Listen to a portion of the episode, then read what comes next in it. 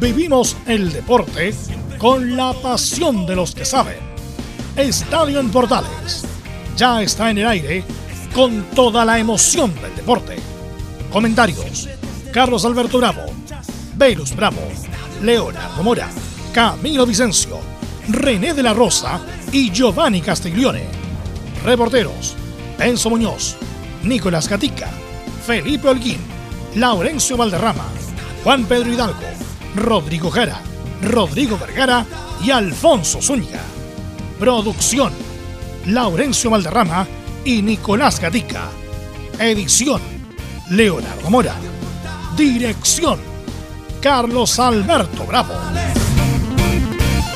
Estadio en Portales es una presentación de Ahumada Comercial y Compañía Limitada. Expertos en termolaminados decorativos de alta presión. Hola, hola, ¿qué tal? Buenas tardes, bienvenidas, bienvenido a Estadio Portales en el aire 30 de marzo. Hasta junio no llegaría refuerzo para Colo Colo, insiste por Cabral. La UNO quiere a Cuevas. Hay tantas noticias. ¿Qué pasa en el norte de nuestro país con Antofagasta? Vamos a ir de inmediato con rondas de saludos. Partimos por Nicolás Gatica. ¿Cómo le va? Buenas tardes. Buenas tardes a toda la sintonía de Estadio en Portales, claro. En Colo Colo decir ese tema de, justamente la llegada ¿no? de Fabrizio Forminiano, que parece ahora estar más, cerca, más lejos que cerca. Vamos a ver en qué está eso. Y hoy día habló con los medios, también tendremos seguramente algunas declaraciones. El volante, como dice Frey, uruguayo-peruano, Gabriel Costa. Perfecto, este más con el informe de Gatica. Vamos a Antofagasta. Don Juan Pedro, ¿cómo está usted? Un agrado a la distancia, buenas tardes. Ya estaremos con Juan Pedro de Antofagasta. Saludamos entonces a Enzo Antonio Muñoz. Hola Enzo, ¿qué tal? Buenas tardes. Buenas tardes, Carlos Alberto. En Universidad de Chile hablaron sobre el próximo duelo que tendrán los azules este día sábado en el estadio del Teniente de Rancagua. Obviamente dijeron que les convino, le, convino a la U precisamente que no haber jugado la primera fecha porque se pudieron recuperar de los casos más allá de la ansiedad del debut. Así es, esto y mucho más con el informe de Enzo Antonio Muñoz.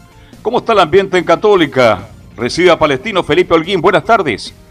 Muy buenas tardes, Carlos Alberto, y a todos los oyentes de Estadio en Portales. Eh, sí, la Católica eh, pasa por un buen momento en lo futbolístico, pero también hay otro problema que se le podría avecinar ahí cerca, porque hay un error que le, ocurrió en la plantilla a la Católica durante Ñublense, y, por supuesto lo desarrollaremos. Eh, durante el informe y también tendremos la palabra de Valver Huerta, quien habló hoy con medios de prensa, esto y más en Estadio en Portales. Perfecto, muchas gracias. Esta noche, 20 horas en Rancagua, Audax. ¿Jugarán juntos después de 15 años Suazo con Fernández? Le preguntamos a Laurencio Valderrama, ¿qué tal? Buenas tardes. Hola, ¿qué tal? Eh, Carlos Alberto, buenas tardes para usted y para todos quienes nos escuchan en Estadio en Portales. Justamente la gran novedad de la jornada será que se reencuentran Matías Fernández y Humberto Soso, por lo menos están en la lista de citados de Deporte La Serena que visitará al Audax italiano que verá debutar eh, oficialmente a Lautaro Palacios e Iván Ochoa. Y, y, por otro lado también repasaremos lo que dejó, lo que nos quedó pendiente de la Unión Española y el triunfo ante, el cuadro de Santiago Wanderers con los dos goles de Cristian Palacios. Este más en Estadio Portales. Perfecto, muchas gracias. Nuestro comentarista Leonardo Isaac, ¿cómo está? Buenas tardes. ¿Cómo está Carlos? Aquí estamos pues atentos y bueno, adelantaremos un poquito lo de que vamos a comenzar a hablar con Juan Pedro ahora en los instantes porque está la polémica y una polémica que, que yo creo que debería ser debatida hace mucho rato.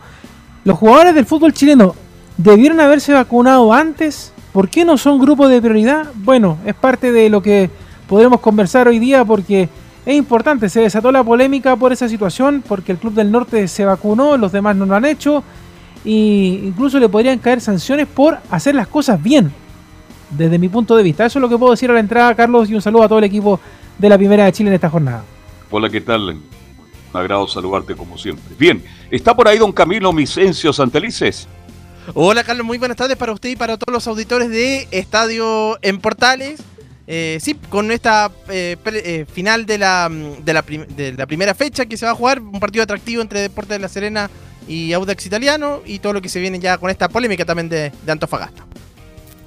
Bueno, respecto a lo que decía Leo, lo vamos a desarrollar, pero aquí hay normas, hay un calendario de vacunas. Si el que llega quiere, porque está escuchando el presidente Antofagasta, no, en Chile nos faltan las vacunas y por, una cuestión sanitaria vacunamos el plantel.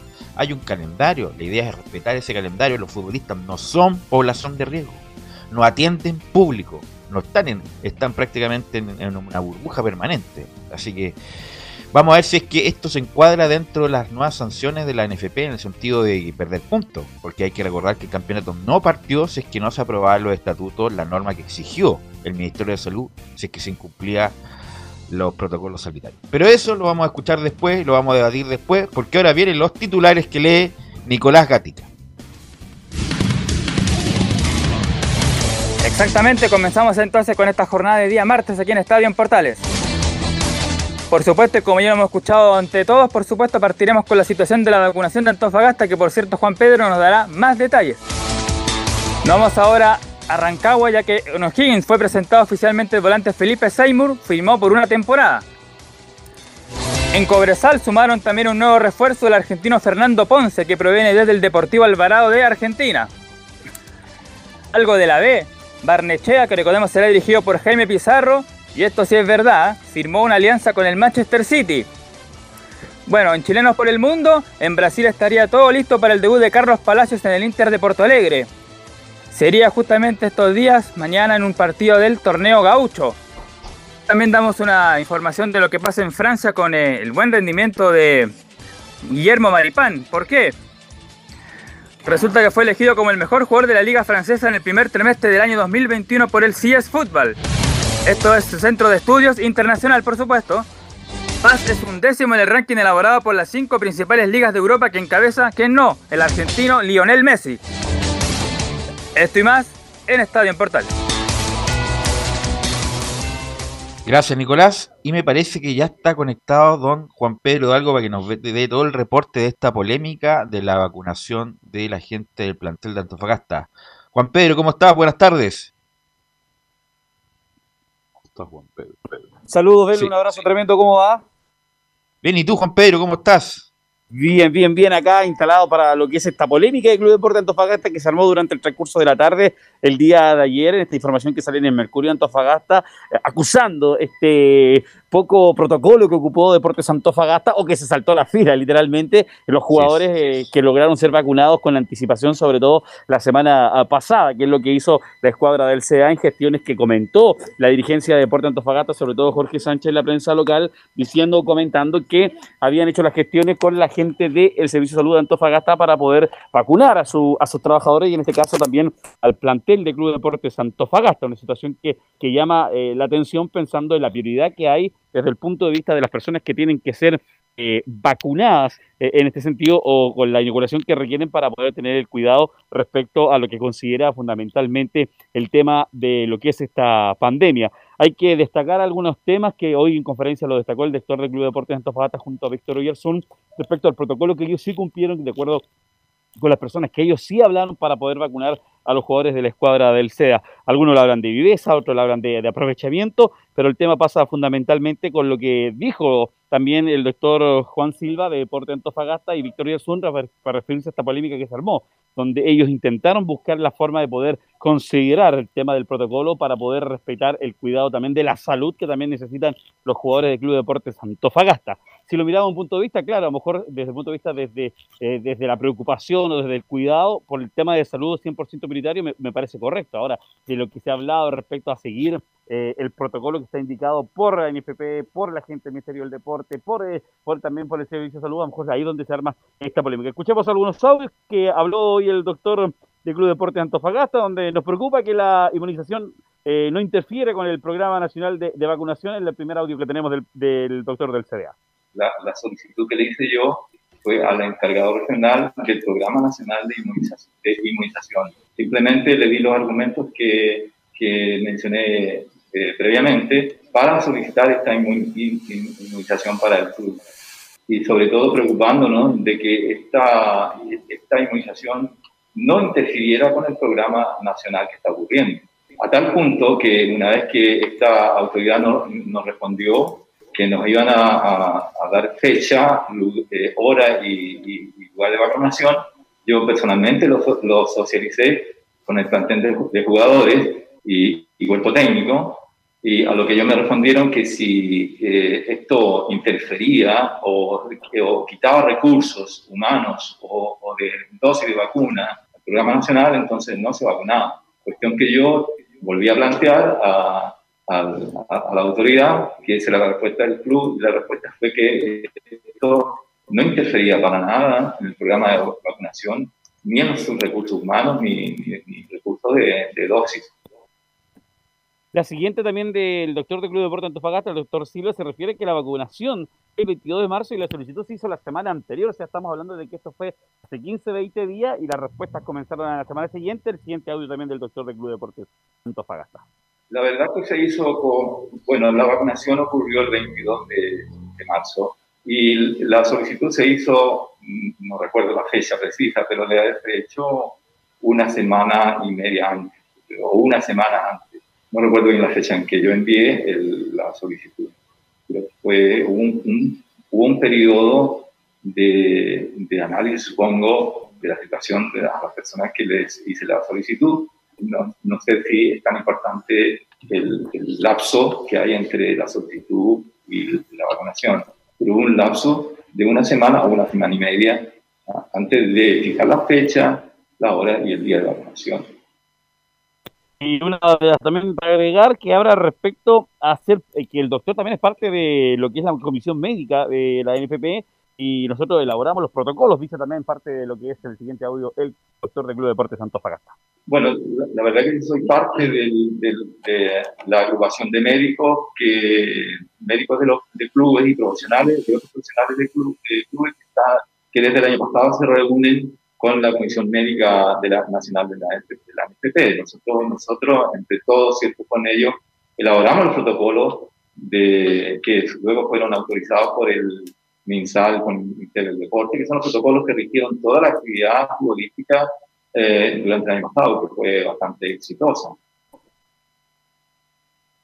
Las palabras del doctor del Club de Deporte de Antofagasta, que decía que Deporte de Antofagasta cumplido el protocolo, se ha, eh, ha establecido de acuerdo a las indicaciones que, la, que le habían dado y de acuerdo a las respuestas positivas que tuvo respecto a las consultas que hizo si el plantel podría ser vacunado. Una información también, decir que lo comentó el día de ayer y durante el recurso del día, porque después lo llamaron de, de, eh, desde la capital igual al, delantero del Club de Deporte de Antofagasta, a Tobias Figueroa, le preguntaron respecto a esa situación en un momento y él dijo que ellos también estaban muy expuestos por el tema del viaje en aviones, el cruce en hoteles y la relación que tenían que tenían también fin de semana tras fin de semana con diferentes planteles, con diferentes cantidades de personas. Entonces, en situación personal y desde ese punto de vista, él considera que también tenían que ser considerados de primera instancia para lo que es el tema de la vacunación respecto a todo el viaje y protocolo que están cumpliendo. La siguiente vamos a escuchar al gerente del Club Deporte Antofagasta, don Víctor Oriarzún, también que se refiere a lo que es esta situación. No hemos infringido ningún protocolo, sería lógico que nos sancionaran, dice Víctor Oriarzún. Nosotros hoy en día eh, se ha hablado mucho de sanciones, de castigo. El tema no, no podría ir porque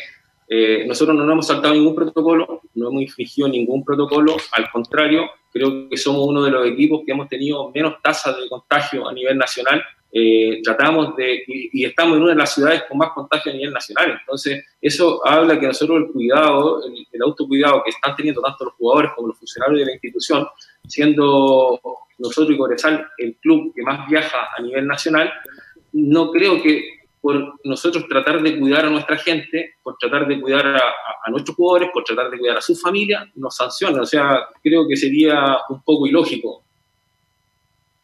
Un poquito entendiendo lo que dice Víctor Villarzún claramente, o sea, por cuidarte que te, que te sanciones algo medio tirado de las mechas y lo miramos desde el punto de vista claro. del cuidado, lo comentábamos también ayer en las redes sociales, no sé si con Leo en el grupo de WhatsApp de, de la gente de Portales respecto a esta situación complicada. O sea, por cuidarte te van a sancionar en una situación que un poquito que es la polémica que hay en este momento respecto uh -huh. a que Deportes Antofagasta todavía, todavía tomando una ventaja deportiva de salud y lo que eh, afectaría y llamaría la atención a nivel nacional con los clubes del de fútbol profesional chileno y donde la NFP digamos las cosas como son, o sea, se debería afectar el punto de vista porque no les preguntaron a ellos lo que estaba haciendo Deportes de Antofagasta. Y, y el CDA dice que sí cumplieron el protocolo, preguntaron y el Servicio de Salud les dijo ningún problema, puede hacerlo, puede vacunar al plantel y a todos sus trabajadores sin problema y sin dificultad. Hubo inteligencia, Ahora, sí, hubo viveza, no eh, sé, Leo, respecto a lo, cómo lo podemos analizar. Claro, eso, eso le gustaría preguntarle a, a Abel, Carlos y Camilo, ¿qué les parece esta situación? Porque, a ver, eh, el tema es cuidarse Y en esta pasada, si Antofagasta,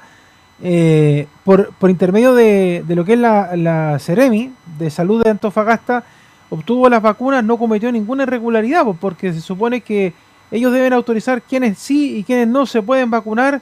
eh, si es que vacunas sobran, por ejemplo, y no se ha vacunado todo el sector que, que debería hacerlo y quedan vacunas, ¿a quién se le puede vacunar? Como por ejemplo se adelantó para esta semana que la prensa se pudiera vacunar en, en todo el país. Entonces yo no sé qué tan irregular es el tema. Lo que pasa es que, claro, lo de la prensa fue una, un anuncio nacional, un anuncio nacional. y para determinar si hubo irregularidad o no, lo más probable o lo más seguro es que haya un sumario. Y un sumario es una, es una investigación administrativa que determina responsable o no, y si es que no hay responsable, también lo va a determinar. Por lo tanto, yo lo, más probable es que haya un sumario. Un sumario, ¿por qué pasó? ¿Por qué Antofagasta el plantel se vacunó antes? ¿Qué sé yo? Pa, pa, pa. Obviamente que son atendibles lo que dice el doctor de Antofagasta, en el sentido de que hay que vacunar, porque Antofagasta eh, viaja mucho, hay que ver si se vacunaron a la gente cobresal, me parece que no. Eh, pero originalmente los jugadores de fútbol, y menos la, edad que comprenden los jugadores de fútbol, no estaban contemplados en el plan de vacunación en este momento. Si la gente de Antofagasta le llevó una solicitud porque, como ya lo dije, viaja mucho, qué sé yo, está mucho en aeropuertos, se puede haber contagiado, y, en, y habían vacunas en Antofagasta, obviamente que atendible, ¿cómo no va a ser atendible la salud de los Pero jugadores? Te hago, te hago otra pregunta, Velus. Sí. Por ejemplo, eh, uno dice, a ver, los jugadores de fútbol no son jugadores de riesgo, pero ¿qué pasa con los equipos que van a participar de la Copa Libertadores ahora o de la Sudamericana y que tienen que salir de Chile? Bueno, pero es que es no eh, está en el mismo protocolo, por Leo. Si estaban incluso sin vacunas, viajaban igual con la burbuja, con los cuidados. No, no, no debería haber cambiado esa situación porque los jugadores de fútbol en atención a la población general no eran población de riesgo. Sí, era clara la población de riesgo. Primero los mayores, ¿cierto? Los mayores y que gracias a esa vacuna han bajado las hospitalizaciones en la gente mayor. Después venía, ahora están en los 50, me parece que están vacunando ya, y después baja la población general sana. Entonces, dentro de esa población no estaban los jugadores de fútbol, no estaban los jugadores de fútbol y menos de la edad que comprende. Pero Ahora es una atendible, sí, es atendible, como repito, lo que dice el doctor Antofagasta, cuál es la, explicación que dio, que como nosotros viajamos mucho, eh, podemos estar riesgo de contagio y es mejor estar vacunados que no, y sobre todo que en la región hay posibilidad, disponibilidad de vacunas. No obstante eso, ellos no lo, ellos no, bueno, ellos pidieron la cuestión regional, pero hay un sumario investigando si hubo, si siguieron los protocol- protocolos, si respetaron la cuestión administrativa, y ahí se determinará o no si hubo responsabilidad o no respecto de esto. Pero me imagino yo, y no hay ningún caso, que veo mala fe en ninguna parte. Pero hay que ver las normas, si cumplieron las normas que se establecieron en su momento, JP. Están cosquillosos en la NFP porque este se saltaron el protocolo. Pero tengo entendido, Juan Pedro, corríjame usted, que Antofagasta informó al directorio de la NFP que estaba en conocimiento de esta situación. Y todo esto lo que estaban comentando es producto que a lo mejor se saltaron el protocolo de la NFP. Esa es la gran polémica, Juan Pedro. Es lo que explicaba el doctor y decir también que de Te acuerdo. escuchas a los bajo, tiempos- Juan Pedro, te escuchas bajo, no sé si estás puesto mal el micrófono. ¿Me escucha bien ahí? Ahí sí. Ahí te sí escucho. Ya, eh, le decía de que respecto a, este, a esta situación, dada de que lo explicaba el doctor que ellos cumplieron los protocolos, avis- avisaron a todos los que tenían que avisar. Y otro detalle, Deporte Antofagasta se, se, se fue vacunado el 22 de, Deporte, de 22 de marzo, la semana pasada. O sea, sí o sí tiene que ser vacunado con su segunda vacuna entre el 15 y 20 de, entre el 15 y 20 de abril. No, no podrían decirle que no, porque tiene que cumplirse igual el protocolo independiente de, de la situación que haya sido eh, eh, no cumpliendo eh, de manera correspondiente o no siguiendo los protocolos del NFP, no podría decirle a Deporte Antofagasta usted ya no se puede vacunar. No, pues eh, si ya se vacunó ya, pues. eh, tiene que porque- vacunarse con la segunda dosis. esa- sí o sí, Además, o sea, yo te- ah, me tema queda, que me se queda la duda, JP, de es que, un por tema que ejemplo... se habla- ¿sí? Dale, Patrick, decir que, ¿por qué lo digo? Porque hoy me tocó vacunarme a mí por mi tema laboral, por mi segunda dosis, y la persona se pueden vacunar o dos días antes de la fecha que te corresponde o dos días después de la fecha que te corresponde. No puede pasar sobre esos días. Entonces es un detalle a considerar respecto a lo que va a suceder en la vacunación de la, la segunda dosis también para todo el plantel del Club Deporte Antofagasta que debería cumplirse con ese protocolo, porque si se pasa en la fecha, la, la, eh, de- la primera inyección no, ten- no cumpliría los efectos que correspondería. Un tema a considerar también en la vuelta para, para esa segunda vacuna. 30 días Ahora el... ¿qué? ¿30 días qué? para la segunda dosis. Ah, no, pero el punto es claro, es que como se vacunó Antofagasta, entonces van a, no sé, por todos los clubes del fútbol chileno, ah, entonces tenemos que vacunar nosotros, porque nosotros también viajamos. A lo mejor viajamos menos o no viajamos menos distancia que Antofagasta, pero, viajamos igual. tenemos que ir al aeropuerto igual, entonces si le corresponde a Antofagasta, a lo mejor va a haber una escalada de eh, solicitud de vacunación de los planteles de fútbol. Eh, Camilo, no sé qué opinas tú. Sí, a ver. Sí, dale, Sí, ahí estamos, sí, sí. Es que yo tenía una opinión justo ayer la publiqué por las redes sociales, pero era una era yo creo que también se puede meter acá, o sea, yo no creo que haya también concuerdo en eso de que no haya mala fe, pero si hay un calendario, obviamente creo que hay que respetar ese, ese calendario y entiendo que obviamente hay que partir por los primero por los grupos obviamente de que están cercanos los funcionarios de la salud y así sucesivamente hacia abajo, los adultos mayores y todo, pero hay personas jóvenes que creo que pueden esperar en este caso y, si no ahora se va a desordenar y todo, claro, van a empezar a decir, ahora somos grupo de riesgo. Claro, todos para son grupo de riesgo. Así es. ¿Tú te vacunaste, Camilo? Todavía no, ¿no? No, voy a esperar la fecha. Que me toque. Ahora, un detalle a considerar respecto al tema de los jugadores. Recordemos que también han sido jugadores y clubes afectados con el tema de la, de la pandemia. Lo vimos un poco con la Universidad de Chile, que gran parte del plantel fue afectado y, y un tema a considerar. El, técnico ñublense el, el, año pasado, o este a o lo que fue este año también, que estuvo hasta hospitalizado, un tema también a considerar, y a lo mejor eh, no es de, del eh, grupo de riesgo, pero sí tuvo esa afectación. Tú me diste la, la, la, respuesta. Obviamente lo de la UFO se contagió por negligencia propia, negligencia propia, y como que le han echado tierra ahí en la alfombra justamente para no sindicar responsable, pero como son población no, de no riesgo, nadie falleció. Están ahí y, y, como lo que dice, el, bueno, después nos va a indicar Enzo, sin secuela aparente para ninguno de los jugadores que tuvieron COVID, porque los que tienen COVID les da fatiga, eh, tienen cansancio permanente, qué sé yo.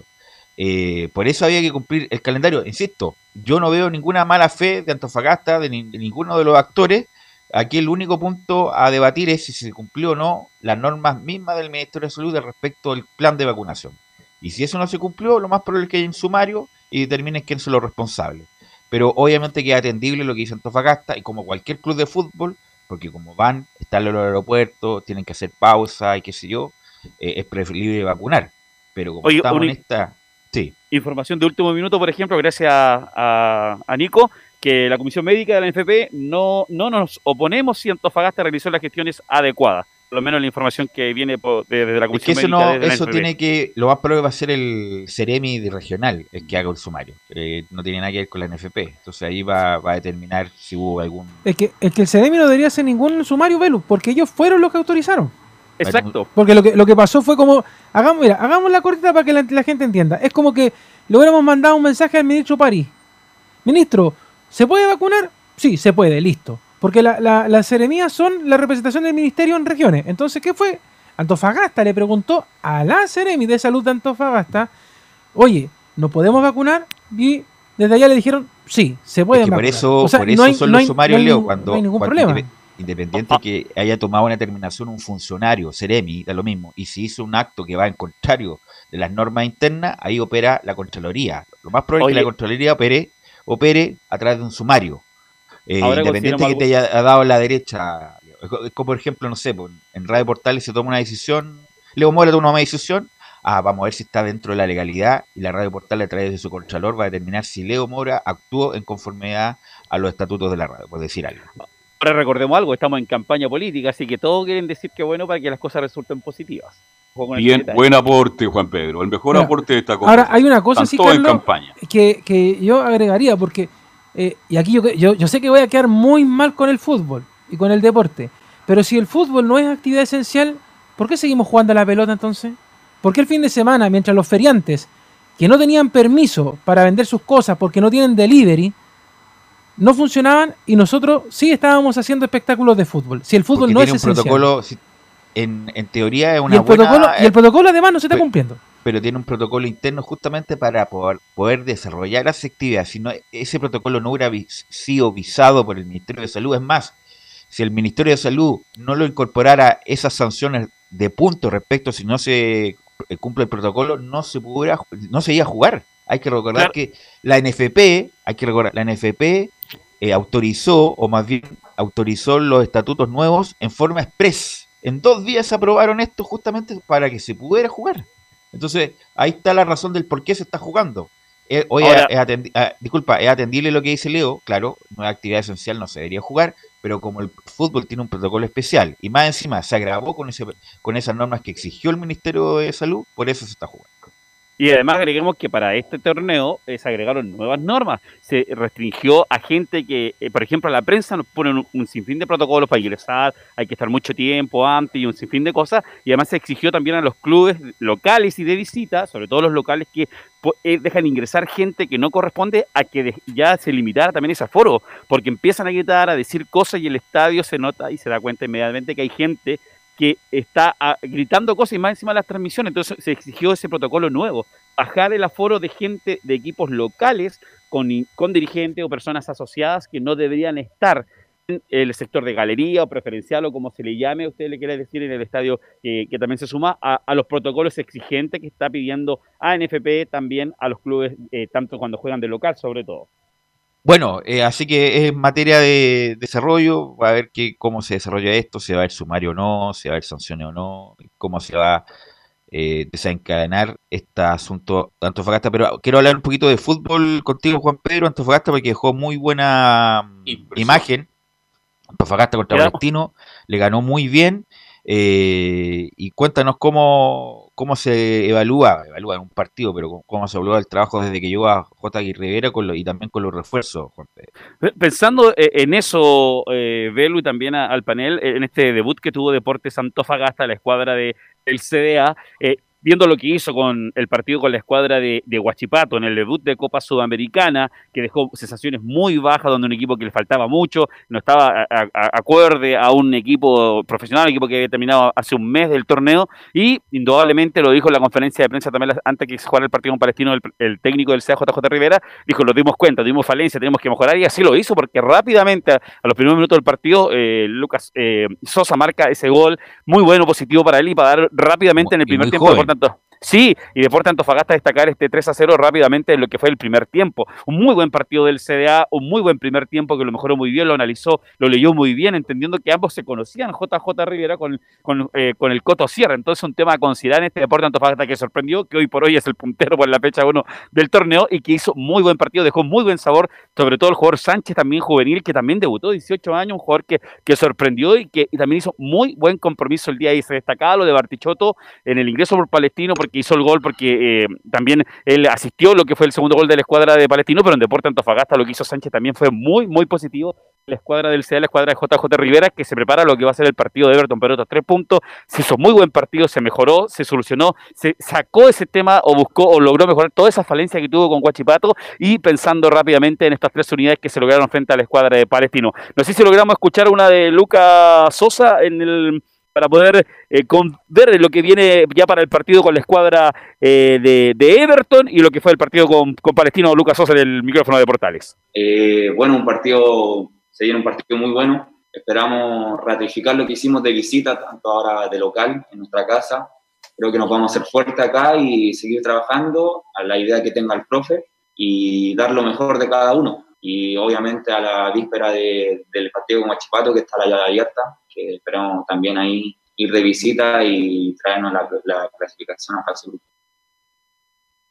La- las palabras de Lucas Sosa, también uno de los juveniles de Porta Antofagasta, que salió en el primer, eh, terminado la primera etapa, eh, tuvo una tarjeta amarilla, fue ahí sustituido por, por varios nietos en, en esa posición en el sector derecho de la defensa, entonces un tema también que va a mejorar en ese sentido pensando en la amarilla, o si tuvo en algún, si tuvo alguna una molestia el jugador del Club Deporte Antofagasta que ya prepara luego su buen debut en un buen partido que hizo la escuadra del CA, que en el segundo tiempo bajó un poco la intensidad, obvio, digo, Ahí, ahí me quiero detener, Juan Pedro, ahí me quiero detener porque yo vi el partido íntegro. Gran primer tiempo Antofagasta, con un palestino que no encontró nunca su línea futbolística. No olvidemos que ganaba 3 a 0. ¿Por qué no la Exacto. encontró? Por la presión que ejerció. Y resulta que en el segundo tiempo apareció el palestino que conocemos, se puso 3-2 y tuvo el empate palestino al final. Y después Tengo de la esa contra, sensación. Antofagasta logra ganar 4-2, así que cuidado, que me- yo me quedo con el primer tiempo, pero tuvo falencia en la segunda es etapa. difícilmente aguant- es- yo- incluso ni los equipos de San Paolo ni de Bielsa eh, tienen la presión 90 minutos, imposible a ese ritmo, tener la presión. y- de- y yo sumo también, Velu y, y Carlos Alberto, eh, también es que ibas ganando 3 a 0. O sea, el resultado daba como para bajar un poco la intensidad, relajarte un poco y entender que el equipo local era el que tenía que ya salir a buscar el partido. Ajá. Tuvo una reacción muy buena Palestino, porque yo creo también que, como Carlos Alberto, que en algún momento Palestino pudo haber empatado el partido sin ningún problema. También ahí tuvo, ordenó esa defensa con el ingreso también eh, de Pablo Magaláes, el Club Deporte Antofagasta, ingresó un poco para darle orden también a un poquito cómo, cómo estaba ah, entrando con tanta facilidad la escuadra de Palestino, sobre todo los primeros 25 minutos de- del segundo tiempo.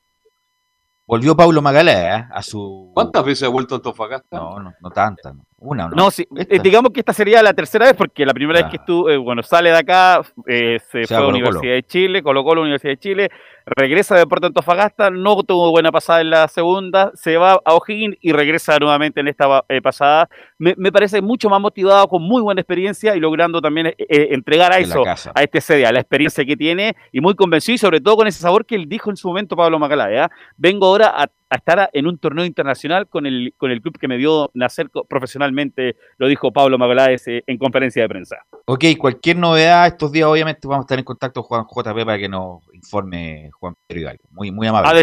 Sí, y decir solamente, a lo más lo que podría suceder en, para Deportes Antofagasta sería una multa económica. Más que eso no va a haber para que también no piensen en castigo de puntos o sanción de otra forma. A lo más que podría haber una- un castigo desde el punto de vista económico respecto a la situación, que parecería eh, demasiado, pero es lo que podría suceder, muchachos. Un abrazo tremendo, buen día. ¿eh? Ok, gracias Juan Pedro por el informe, muy amable. Ahí vamos a estar muy atentos a lo que pase con Antofagasta y esta vacunación, entre comillas, prematura. Vamos a ir a la pausa, muchachos, y volvemos con la U de Chile y con Enzo Muñoz.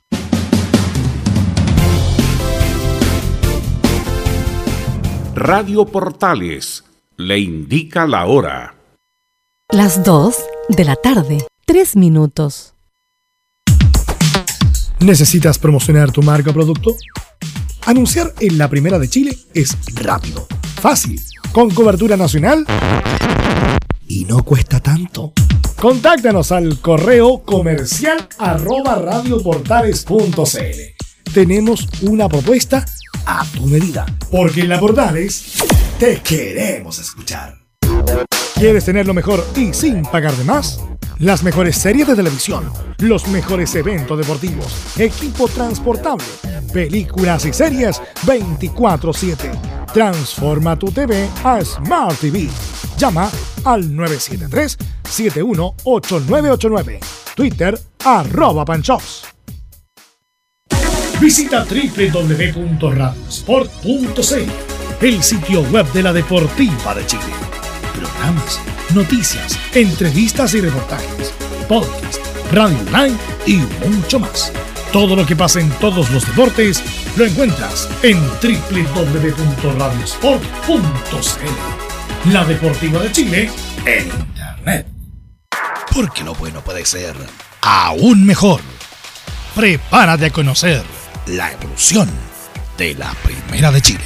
Bienvenido a Portales Digital.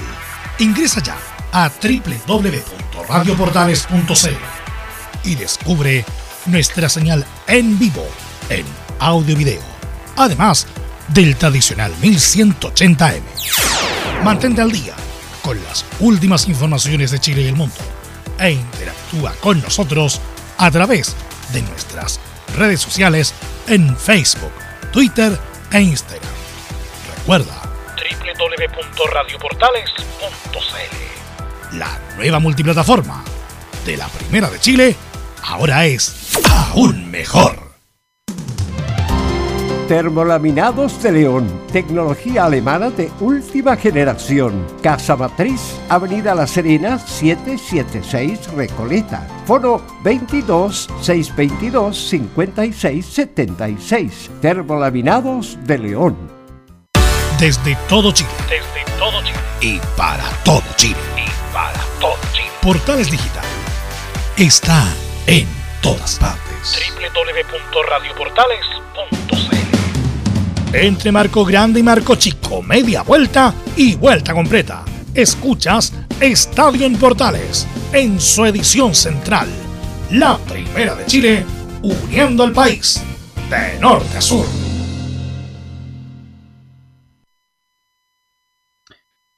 Estamos ya de vuelta, 14 con 06 y vamos a estar ya, estamos enlazados con Enzo Muñoz para que nos cuente la novedad, habló Cañete, eh, ya me parece que la U no va a ir por un lateral izquierdo, error, diría yo, pero bueno, todo eso nos va a informar Enzo Muñoz.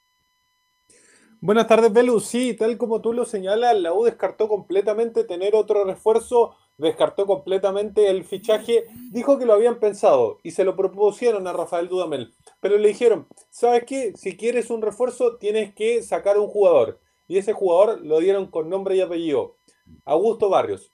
Rafael Dudamel dijo que no, que no quería que Augusto Barrios se fuera, por lo tanto va a continuar en el plantel y no va a llegar el Simbi Cuevas porque, como te lo repetía, la, la cláusula, por así decirlo, que le dio el club al entrenador fue que sacara a Augusto Barrios, que consideró que la baja de Nicolás Guerra, de, Jimmy Martínez y de Augusto Barrios por un solo jugador le pareció excesivo. Independiente de lo que hayan dicho estos muchachos de la gerencia deportiva, pero la U, insisto, le va a penar un lateral izquierdo. Eh, lo dijimos ya, Luis del Pino Mago vino como central, ha sido muy deficiente lo, de- lo del Pino Mago, ¿ah? pero decepcionante diría yo. Vino como central, no jugó bien como central. Después me acuerdo de un partido con Wander, que sí jugó bien Luis del Pino Mago en Valparaíso, donde la U gana con nueve hombres. Me recuerdo ahí jugó bien Luis del Pino Mago, pero ahí no lo vimos. Ah, jugar bien de lateral izquierdo. Se va Bosillur, uno pensaba que lo iban a reemplazar. Eh, está este muchacho Morales que tiene condiciones, pero no está todo, está muy verde todavía para, para cumplir esas responsabilidades. Eh, y va a quedar cojo, va a quedar cojo la U en ese lugar. Eh, lateral derecho tiene dos, y dos, dos calificados, diría yo, pero lateral izquierdo, no sé, va a jugar en un partido importante, a menos que irrumpa este jugador Morales que tiene 17 años, pero está muy, insisto, muy verde, así que lo más probable, y ahí hay una deficiencia de Golver y Vargas, y el, el que sea responsable de no traer un, un lateral izquierdo. Bueno, ya no llega eh, este jugador que viene de Huachipato. ¿No, es- no sería bueno trabajar a Carrasco ahí? Darle la No, oportunidad pero a no es lateral, Carrasco. Bueno, si no es lateral, que es lateral. no es lateral, por pero eso. es que es- juega más que Luis del Pino Mago. No, pero no es Y creo que juega más que el Niño Morales. No es lateral izquierdo, Carrasco. Eh, Pero zurdo y se puede adaptar. Pero es como poner a Olarra ahí. O sea, Olarra también juega de lateral izquierdo, pero no daba. Es que el, el- el flaco Larra era muy lenteja, muy y- lejos. y Carrasco muy rápido. Sí, pero tiene No, mejor ubicación que Olarra. Las No, no, que no, jugó si es lateral izquierdo. No lo hizo mal. No es lateral Bueno, izquierdo. Eh, yo puede- pongo puede en la jugar- mesa el tema, ¿no? Puede jugar en la eventualidad, en la emergencia, en la urgencia. Obviamente que hay que poner 11 y si falta uno, apostemos a Morales, pues, Carrasco. por los jóvenes. Pero, ya. existe- está muy verde. Va a jugar, pero está muy verde. Está muy verde Morales. La idea era que trajeran a uno. De Bocellur, el seleccionado chileno, independiente de todas las críticas que yo adhiero a ella, que en la U no cumplió, yo creo que ni la mitad de lo que se esperaba Bocellur, el precio más alto de la historia del fútbol chileno, 2,5 millones de dólares por el pase que se lo levantó a Colo Colo. No cumplió, pero bueno, de a, a un juvenil que tiene muchas condiciones, insisto, pero en este momento, ahora, y lo vimos también en el partido con San Lorenzo, está muy verde para asumir esa responsabilidad. No sé qué te parece a ti, Camilo. Sí, al margen de que sea un solo campeonato, pero imagínense si, seleccionara em, si seleccionara del Pino Mago, por ejemplo, y darle toda la y tuviera un buen tiempo fuera, darle toda la responsabilidad, no va a quedar absolutamente eh, cojo ahí la, la Universidad de Chile, sobre todo que era un puesto que lo estaba pidiendo, lo dejó varias veces Rafael Dudamel, eh, se quejó y finalmente no le traen a nadie. Así es, así es. Así que bueno, ya un problema. Quedó desbalanceado el plantel eh, Enzo. Ojo, ojo con, lo que dicen, porque lo que yo tengo y lo que yo sé es que Luis del Pino Mago no va a empezar a jugar de titular. El primer partido, el partido de este día sábado contra Huachipato en el estadio El Teniente Ranco a las 6 de la tarde, va a ser titular Pablo Morales. No va a ser Si titular. se puede poner eh, Enzo, disculpa, en una mejor posición porque se escucha robotizado nuevamente. Con eh, mucho eco, eco, eco. No, no, no, robotizado. Eh, Enzo, tú. Sí, lo, lo- lo que les comentaba es que no va a ser titular en el primer partido al menos. En el primer partido al menos, Luis del Pino Mago va a titular Marcelo Morales. O sea, en realidad va a tener que alternar con él. Eh, obviamente está la decisión 100% de que va a titular uno por sobre el otro durante toda la campaña, pero va a partir jugando Marcelo Morales porque lo, lo vio bien en el partido pasado contra San Lorenzo. Así yo no recuerdo, disculpa, yo no recuerdo, yo recuerdo uno sí porque es excepcional, extraordinario, juvenil que se haya ganado el puesto y, y se haya consolidado y haya seguido. El único que recuerdo, a ver si ustedes me ayudan también, es Marcelo Salas, que a los 18 y 19 años, con la regla del sub-20, debuta con Colchagua en una Copa Chile, con Salá, después debuta el 93, me parece, con Cobreloa a, fin, a finales del 93, la rompió toda como hizo el argentino, hizo goles, bicampeón, goleador, qué sé yo, lo, bueno, ya sabemos lo que pasó con Marcelo Sala. Pero yo no recuerdo un juvenil de la U que haya debutado y que se haya consolidado inmediatamente. O algunos fueron a préstamo, o algunos se tuvieron que ir, después volvieron, pero juvenil de la U, eh, Ángelo Enrique eh, estuvo muy, poco tiempo, después se fue al Manchester United, pero estuvo muy, muy verde. Eh, yo no recuerdo otro así como Marcelo Morales tan joven ojalá que se consolide, que, que, se haya consolidado en el tiempo. Velus y Rodrigo Tello. Él no fue también. Que Rodrigo Tello, bueno, Rodrigo Tello venía de Colo Colo. Rodrigo Tello fue compañero mío en esa época que jugábamos. Sí. Eh, pero ya tenía, él tenía 19 años, 20 años, hizo, sí, puede ser, puede ser, hizo buena campaña y se fue a Portugal. Lo vendieron en 6 millones de dólares de la época. Eh, de ahí nunca más me saludó Rodrigo Tello. Nunca me respondió los WhatsApp, no. Y mm, es un buen nombre, Rodrigo Tello. Es un buen nombre, Tello, eh, Salas, eh, este muchacho Enrique. Eh, ¿no? pero no era titular en la U, se fue. Pero entraba. Se fue, se fue al Porto, donde jugó poco, después se fue a Europa, ahora juega en Medio Oriente, pero hay poco ejemplo de, en el último tiempo de jugadores jóvenes que, se hayan consolidado en Muñoz. ¿Les parece si cambiamos radicalmente de tema? Porque hubo conferencia de prensa en el Centro Deportivo Azul cerca de las dos y media. Obviamente, nosotros como reportero y como los encargados de hacer las preguntas estábamos a través de la aplicación de Zoom, pero hablaron. Y fue Marcelo Cañete, que recordemos jugó el primer partido de ida ante San Lorenzo, uno de los mejores jugadores de la cancha. Eh, pero en la vuelta, lastimosamente para el jugador y para la U, no pudo estar precisamente por este tema del COVID positivo de varios jugadores. ¿Les parece si escuchamos la primera y le preguntaron cómo, cómo se ha sentido? ¿Cómo se han sentido no solamente él, sino los jugadores? Y dicen, no hemos sentido bien. Bueno, la verdad que, que nos hemos sentido muy bien.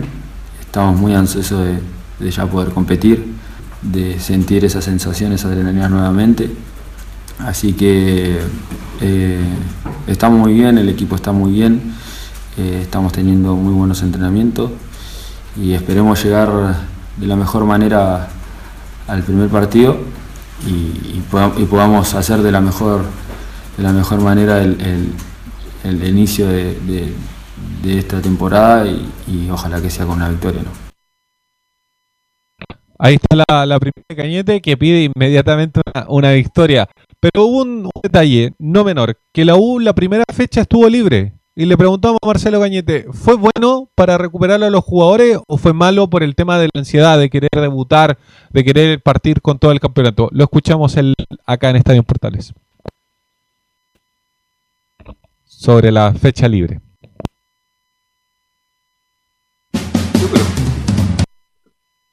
Marcelo Cañete. Marcelo Cañete está. No quiere hablar, Marcelo. Sí. No, eh, obviamente. Ah, pero por supuesto, pero fue, según la NFP, fue aleatorio. No es que la U lo haya pedido la NFP respecto del que la U quedara libre, sino que más bien. Es un eh, sorteo. Fue claro, fue un sorteo y además le vino bien a la U, obvio. Pues, le daba tiempo más recuperarse a los jugadores del COVID y esto era restablecer su forma física, eso es evidente. Eh, pero insisto, no hubo, como dicen algunos, Sí, algunos mano negra que, bajo el agua, que fueron que la U fue beneficiada ex profeso justamente por la NFP. Ahora estamos con Claudio. Sí, ahora sí. Vamos. Vemos a Marcelo Cañete que habla de la fecha libre que tuvo Universidad de Chile y si fue positivo o negativo. Hizo bien porque, porque, bueno, como dije antes, lamentablemente hemos tenido muchos jugadores ausentes por el tema del COVID y la verdad que nos dio tiempo un poco de, de volver a, recuperarnos, de volver a, entrenarnos eh, fuerte eh, después de, algo tan duro. Eh, así que nos hizo bien, nos hizo bien este, este, esta fecha libre y bueno, ahora ya de cara a lo que se viene, pensando en que, en que tenemos que ganar, arrancar el- este, este, este torneo ganando. Ahí está. Eh, quiere partir ganando, ya lo dijo en la primera declaración, lo escuchamos en la siguiente, pero ¿vieron a Guachipato?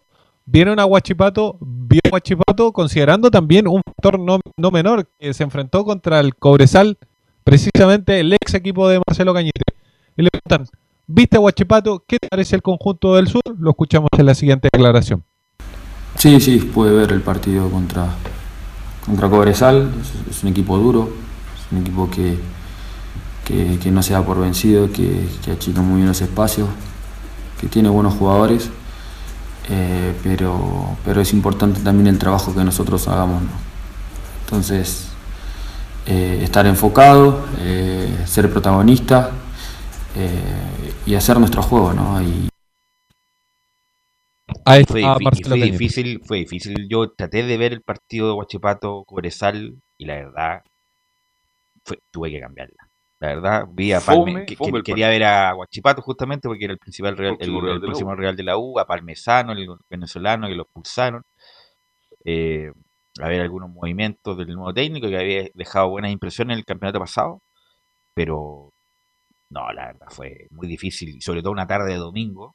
Oh, 3 de la tarde, 4 Tres de la tarde. hombre, seguir con ese partido era bueno y con encerrado va encima peor así que No jugó Valenzuela, ¿no? Eh, no, no jugó ni, Porque está ni- prácticamente listo Never. ni Cuevas que estaba ahí a- que son dos buenas figuras. arreglando con la U, pero pero bueno la, y Guachipato insisto terminó bien la temporada pasada pero la U tiene la obligación obviamente de local en Rancagua de salir a buscarlo Leo Mora si estás por ahí Sí, aquí estamos. De hecho, eh, me suma a lo que tú estabas diciendo recién del partido con Guachipato. Malísimo. Malísimo. Anoche lo, lo está- lo conversamos en la voz azul de que era un partido que no se debería haber jugado y, pasaba totalmente desapercibido. Porque la verdad es que eh, Guachipato defendiéndose se veía mucho mejor Cobresal. eh, con, los pocos jugadores que tiene hace buenos partidos. Guachipato defendiéndose.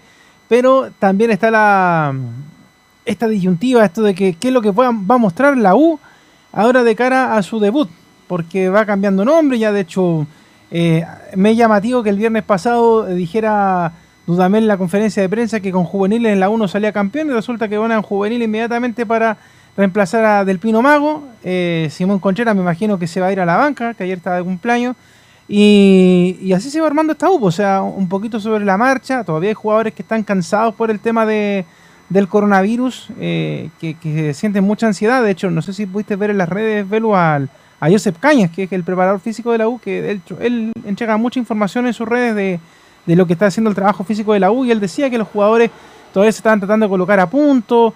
Entonces, bueno, es una U que está en un signo de interrogación gigante, porque no va a ser la misma U que, que se vio jugando por la, por la Copa Libertadores y quizá algún esbozo de eso fue lo que se vio en el, partido, los tres partidos del día sábado. Es una U que todavía está en rodaje a pesar de que ha tenido eh, amistosos, partidos de entrenamiento, pero la verdad es que es eh, mucha, mucha la duda que, que va a dejar la U. Ojalá que, que parta con el pie derecho con este Guachipato que, insisto, no mostró absolutamente nada en el partido del, del día domingo, pero eh, con la U también siempre hay mucha incerteza y vamos a ver también qué es lo que dice Dudamel cuando hable esta semana del trabajo de los jugadores y también de esos cambios que, que hacen que, por ejemplo, no aparezca Osvaldo González en la, en la oncena inicial, eh, en que haya, en que en realidad también uno se ponga a pensar qué pasa si hay jugadores de baja en el medio campo, porque también el medio campo está bastante pobre en la U, eh, porque todavía no se recuperan todos, porque faltan jugadores eh, y otros jugadores que los está cambiando de posición. Pero bueno, todo eso para, para ver ya el día sábado qué es lo que va a mostrar la U en su primer partido. Pero yo me quedo con el primer tiempo en Santiago. ¿ah? La U hizo un correcto primer tiempo con San Lorenzo y con eso le basta para ganarle a Guachipato. Ahora, ¿cuántos jugadores van a faltar? Yo creo que están casi todos. No, están casi volver. todos, sí, están Está casi un todos. equipo prácticamente. Ayer los dos estuvo el equipo Enzo y prácticamente ese va a ser el equipo que va a parar la U ante Guachipato. Sí, una de las grandes bajas que tendría Universidad de Chile es Camilo Moya. Él está sancionado por el Claro, y- eh, es que aparte de estar sancionado Camilo Moya también tuvo COVID positivo. Entonces, como que es complejo. Pero ese fue después del. Sí, no, no, no, miento, miento. Lo del COVID No. positivo no fue. Pero sí va a ser baja, va a ser baja. No va a estar para eso, el partido. Baja porque estaba sancionado el campeonato pasado. Estaba suspendido. Sí, y en su la- por la- posición va a jugar Galani. No, pero bueno, ahí lo- lo- con el equipo que nos va a indicar eh, Enzo, es un buen equipo. Solamente esto de seguir con Enríquez de extremo por izquierda. Ojo, ojo, porque Sí. hay cambios. Hay cambios. A ver, díganos los los cambios, cambios. en vez de estar haciendo el loco, dígame al tiro el equipo. Sí, no, mire, le digo los cambios, más o menos, para que nos vayamos armando. Hay cambios en la delantera. No estaría, no estaría Simón Contreras, estaría por esa posición eh, Luján, en el por puntero por derecha. En el medio también hay cambios, pero más que cambios es una rotación. Estaría en el lugar de Joaquín Larribey, estaría Angelo Enríquez. Y por izquierda, no estaría obviamente Angelo Enríquez, tampoco va a poner a Joaquín Larribey, estaría Pablo Aranguis. Pero Ese es el las- mejor, esa es la mejor delantera de la U. Nominalmente. Nominalmente, obviamente, los papeles. Obviamente, después vamos a ver cómo termina. Es Luján por derecha, Pablo Aranguis por izquierda y Ángelo Enrique el centro delantero. Eso es lo mejor que tiene la U.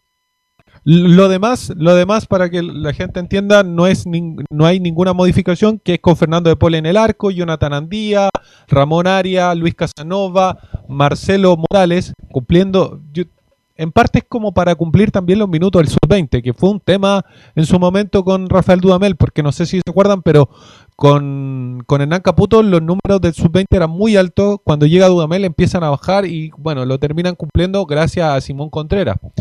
Eh, en, en el mediocampo estaría Sebastián Galani con Gonzalo Espinosa y más adelante de ello al hombre que estábamos escuchando, a, a Marcelo Cañete y en delantera Luján por derecha, como lo señalábamos, Pablo Aranguis por izquierda y por el centro, esta vez sí como delantero, eh, Ángelo Enríquez. Ese equipo, Suena bonito, ¿eh? el único que faltaría sería Moya, entre comillas. Pero depende de Galani a ver si le gana el, quien vive a, a Moya. Pero sería el equipo titular de la U como lo mejor que, que tendría para enfrentar el, campeonato. Escuchemos la última de Marcelo Cañete porque le preguntaron sobre su asociación con Joaquín Larribey en particular porque cuando fue todo el tema de Montillo, que Montillo anunció, anunció que se iba, como que Joaquín Larribey también bajó su rendimiento, al igual que, que, que obviamente que Montillo y obviamente hay la asociación eh, que tiene obviamente un delantero centro como es derechamente em, Joaquín Larribey con el 10 del equipo. ¿Qué le parece esa situación a Marcelo Cañete? Lo escuchamos. Me gusta asumir esa, responsabilidad de que, mi compañero se sienta cómodo conmigo, de que yo pueda potenciarlo, de que podamos conectar. Joaquín es, es un goleador nato, lo ha demostrado en toda su carrera y, y yo espero poderle servirle eh, a él como, como al resto de mis compañeros. Es bien fome para hablar eh, Cañete, ¿ah? Eh, La verdad es que sí. Sí, No parece como fome, argentino, como fome, la verdad. Ojalá que lo, lo divertido sea en la cancha, que es un gran jugador, técnicamente muy bueno. Y muchas de las esperanzas de la U se concentran Cañete. en el 10 talentoso, 10 clásico, Marcelo Cañete Enzo. Sí, así que eso con la U y solamente una efeméride. Hoy está de cumpleaños un argentino nacionalizado chileno, goleador con la U, cerca de 44 goles, pero más allá de los goles que hizo con el cuadro azul, lo importante es que fue parte y fue parte del 11 del, de equipo con Jorge Sampaoli que logró la Copa Sudamericana. Estamos hablando de Gustavo Canales. Jugadorazo, jugadorazo. Si uno, uno piensa en un 9 completo, piensa en Canales. Un 9 de área, bueno para cabecear, pero además técnicamente dotadísimo, que se podía enganchar, eh, recoger, a, asistir a sus compañeros. No, era. Si no hubiera tenido el problema en la rodilla, Canales incluso, incluso hubiera tenido una mejor carrera. Campeón con Unión, estuvo en Real Plate, donde no le fue tan bien, eh, y después se fue a China a ganar plata. eh, no, pero en la U fue extraordinario. ¿Y qué es de él? ¿Qué hace ahora? Sí, ¿Está en Leo- Unión? no, no, en un momento se rumorea que iba a Unión, está de, de administrativo en Unión. Leo Mora, ¿usted que sigue la Unión también o no? Sí, pues está ahí trabajando todavía. De hecho, recuerda que en algún momento se, se promovió para que él fuera el técnico cuando se fue Ronald Fuente en esta pasada. Pero llegó ahí Pelicer. Yo tengo muy buenos recuerdos con Gustavo Canales y las transmisiones de Estadio Portales. Por ejemplo, ese penal ante la calera en el Estadio Nacional. eh, jugando Gustavo Canales y después la despedida, la despedida de Canales en el Estadio Santa Laura, que de hecho también la transmitimos por, por Estadio Portales, donde ahí se pudo ver no solamente a Canales, sino que también a otros jugadores con, con calidad que estaban retirados como Palermo, como Mondanceri, que de verdad se, se enfrentaron a Eduardo Vargas, a Charles Arangue, otros jugadores, de verdad que eh, daba gusto ver en ese tiempo a, a, los jugadores. Y Canales, hay que recordar, Velus, que cada vez que jugaba, por ejemplo, en la, en la Universidad de Chile, a propósito que lo menciona en la U, Enzo, había que armarlo después, terminaban sí. los partidos y había sí. que hacerlo de nuevo. Y, pero a pesar de todos esos y problemas los clásicos los jugaba muy bien sí. Leonardo, los clásicos. No era extraordinario.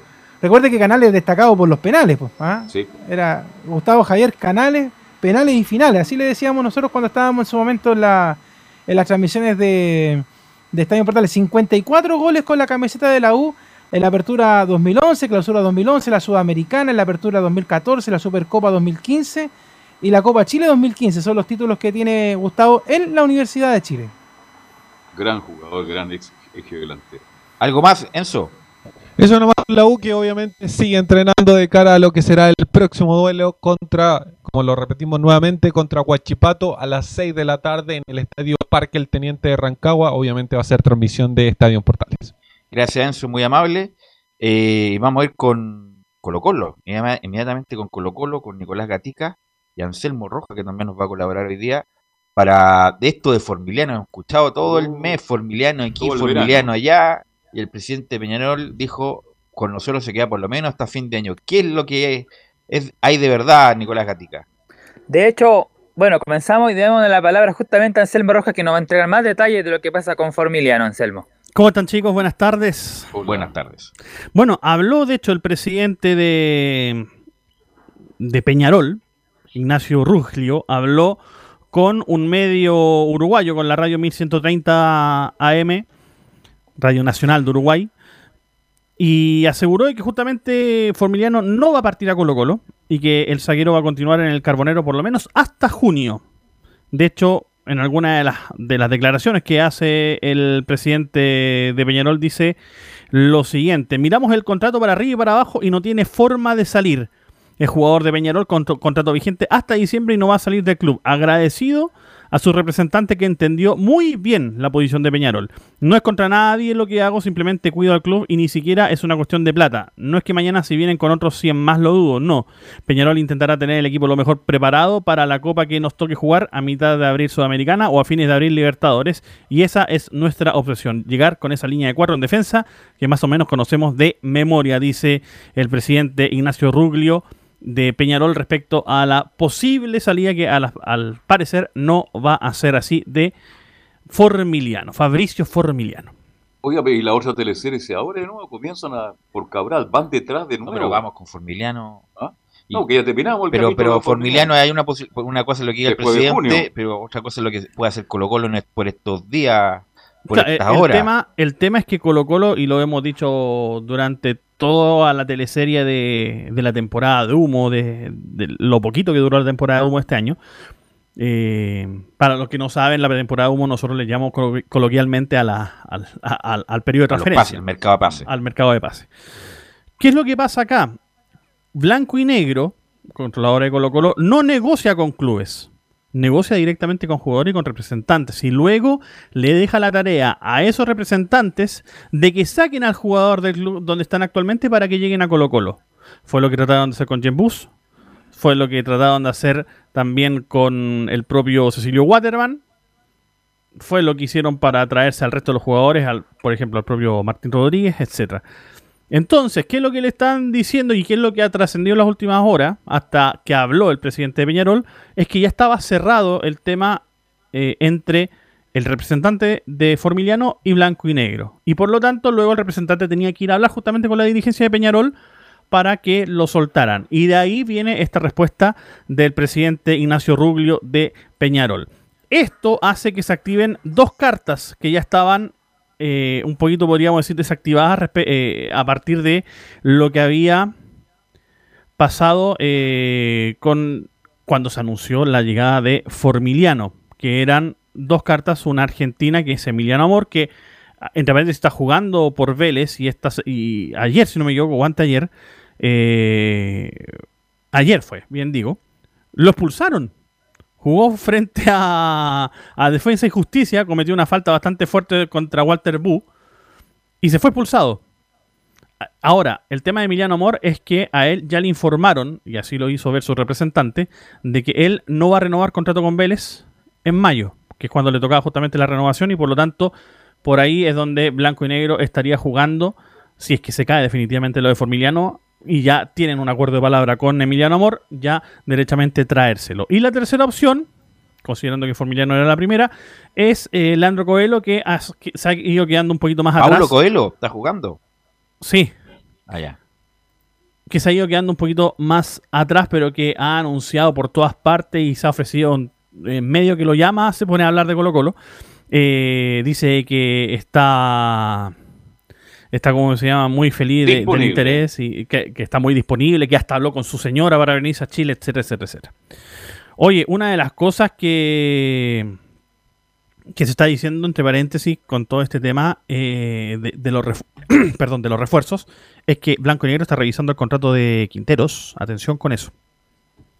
Pero vamos a dejarlo ahí. Que, ¿En qué de- sentido? ¿Por qué ¿En qué sentido? Por la queja Por- permanente. por la queja permanente. O sea, de hecho, eh, en blanco y negro hay un enojo con Quinteros, primero que todo por el tema de que no llegó Cristian Palacios, que lo tenían listo. Un, un 9 al fin que tenía listo blanco y negro, Quintero le dio eh, el, dedo, el dedito para abajo y terminó marcando eh, goles y bastantes el, fin de semana pasado. Y por otra parte, ni siquiera destacó la, la buena presentación de Daniel Gutiérrez. Eso fue lo que más supuestamente le enojó a Blanco y Negro, porque eh, según ellos, según Blanco y Negro, ellos invierten en inferiores para que justamente estén disponibles para jugar en el primer equipo y Quinteros ni siquiera lo destacó en la conferencia de prensa post partido. Ahí hay un tema de que, o sea, no tiene por qué salir a- ¿cómo se llama? A destacar a ningún jugador de forma explícita y de forma individual, pero son las cosas por las que reclama Blanco y Negro y por eso están revisando el contrato a ver Pero en si conclusión, se pueden deshacer del... en conclusión, Anselmo, porque pidió un central y pidió nueve. Atención a lo que dijiste, el central está difícil que llegue y el 9 no aparece. No, y el 9 no aparece por ninguna parte. Y ya estamos, vamos, a la segunda fecha. pues. Y ya Entonces, estamos comenzando la segunda fecha, exactamente. Incluso Quintero dijo en la conferencia, no, casi está listo, dijo. Está listo Formiliano, ojalá que llegue pronto. Eso- o sea, ese es el apremio que tiene Quintero. Eh, además, con una con una declaración que lo comentamos ayer, que yo no había escuchado hace mucho tiempo, ningún técnico del fútbol mundial, yo no me hago responsable hasta que lleguen estos dos refuerzos. No, no lo había escuchado nunca, la verdad. Eh, Está despreciando a su propio Así que no, no, en el sentido que, bueno, si es que no nos va bien, no es responsabilidad mía porque me, me faltaron elementos.